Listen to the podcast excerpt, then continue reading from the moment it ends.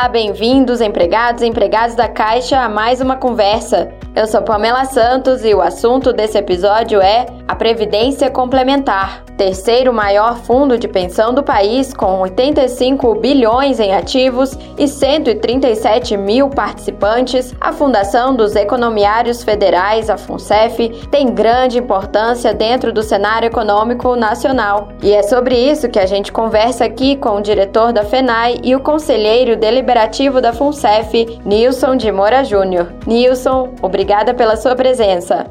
Oi, Pamela, obrigado a você pelo convite. Para a gente é sempre um prazer falar sobre um tema tão importante para os empregados da Caixa, principalmente aqueles que são participantes dos planos da FUNCEF, sobre o tema FUNCEF, que é um tema muito caro para nós empregados.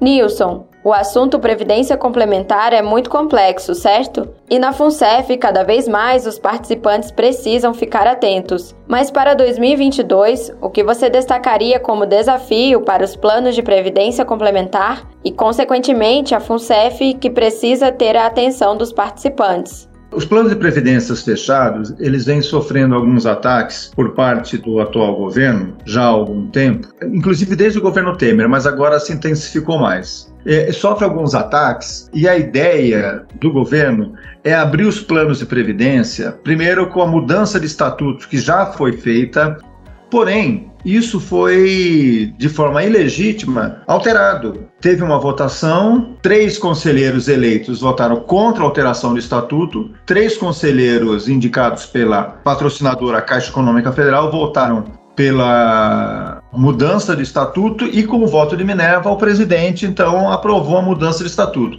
Como eu disse anteriormente, de forma ilegítima, porque isso não estava previsto naquele estatuto. Então o estatuto foi jogado no lixo. E qual é a intenção do governo? O que, que, ele pretende fazer com os fundos de pensão? E a gente percebe isso ao longo do tempo. Né? Estão havendo várias questões, várias mudanças em várias resoluções e em leis complementares também. Né? E a tentativa é levar esse recurso que hoje está nos fundos de pensão fechado para os bancos, para o mercado financeiro. Hoje, como que é feita a administração? É feita pela patrocinadora, no nosso caso da FUNCEF, a Caixa Econômica Federal, e outros três diretores eleitos e também outros membros eleitos dos empregados. Então, hoje a gente tem eleição e nós participamos da administração do fundo, né?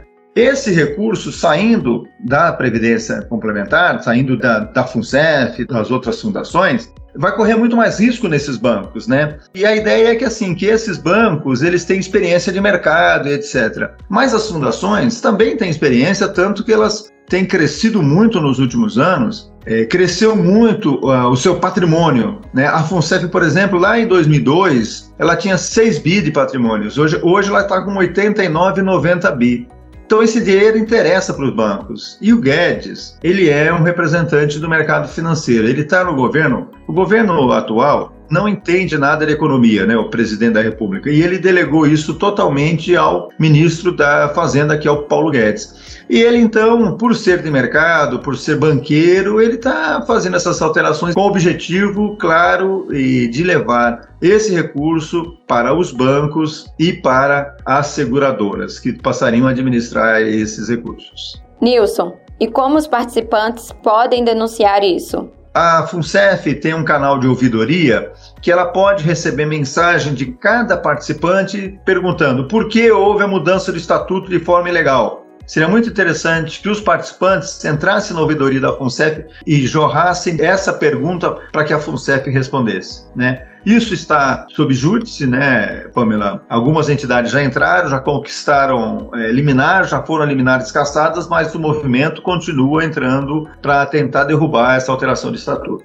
e eleja aqueles que de fato representem e que defendam os participantes da FUNCEF. Nilson, você faz parte da chapa A FUNCEF dos participantes, que foi eleita para representar os participantes. Eu queria que você explicasse um pouco por que a participação dos conselheiros eleitos pelos empregados é fundamental na FUNCEF. Olha, nós fomos eleitos em julho passado, né? Nossa chapa chamava-se a FUNCEF dos participantes, porque nós entendemos o seguinte: os verdadeiros donos dos recursos da FUNCEF, da fundação, são os participantes. É, e a participação, na verdade, das pessoas, dos participantes, ela é muito importante Ou seja, aquela história do o, o gado engorda com o olho do dono. O dono desse recurso são os participantes. Né? Eles que têm que estar de olho no seu recurso. Para o próximo ano, teremos eleições novamente. Agora, já em janeiro, já abre o calendário eleitoral, já para eleições da FUNCEF. Eleição de diretoria, conselho fiscal e conselho deliberativo. Né? Então é muito importante que os participantes se envolvam nesse debate, se envolvam nessa eleição, participem, escolham seus candidatos da melhor forma, aqueles que eles entendam que vão representá-los, mas representá-los participantes. Então, prestar bem atenção nas propostas que venham para é, o resultado dessa eleição. É, lembrar que a chapa Afuncef dos participantes, ela foi uma união inicialmente da FENAI e da FENAG, as duas grandes é, entidades representativas dos empregados da Ativa, e com apoio depois de outras associações e de outras forças políticas e sindicatos do Brasil inteiro. E para esse ano nós temos que estar junto, a unidade que vai ser importante para a defesa dos interesses dos participantes da FUNSEV. Então espero que essas entidades que nos elegeram, a mim e aos demais conselheiros, é, estejam junto novamente na criação de uma chapa para que seja eleita para a direção e para os conselhos da FUNSEB. Nilson, muito obrigada pela sua presença aqui no nosso bate-papo. Pamela, muito obrigado a FENAI, a você, a todos os nossos ouvintes. E para 2022, nós estamos elaborando, planejando um calendário de visitas, de ações, para que a gente mostre o nosso serviço. Nós estamos lá para defender os participantes. Obrigado, Pamela. Obrigado, a FENAI. Obrigada a todos e todas que acompanharam nossa conversa até o final. Acompanhe mais sobre os assuntos dos empregados da Caixa e o trabalho da FENAI pelo nosso site www.fenai.org.br e nas nossas redes sociais, arroba FENAI Federação, tudo junto. Eu sou Pamela Santos, Caixa Social é Caixa Pública, Social é Ser Pública.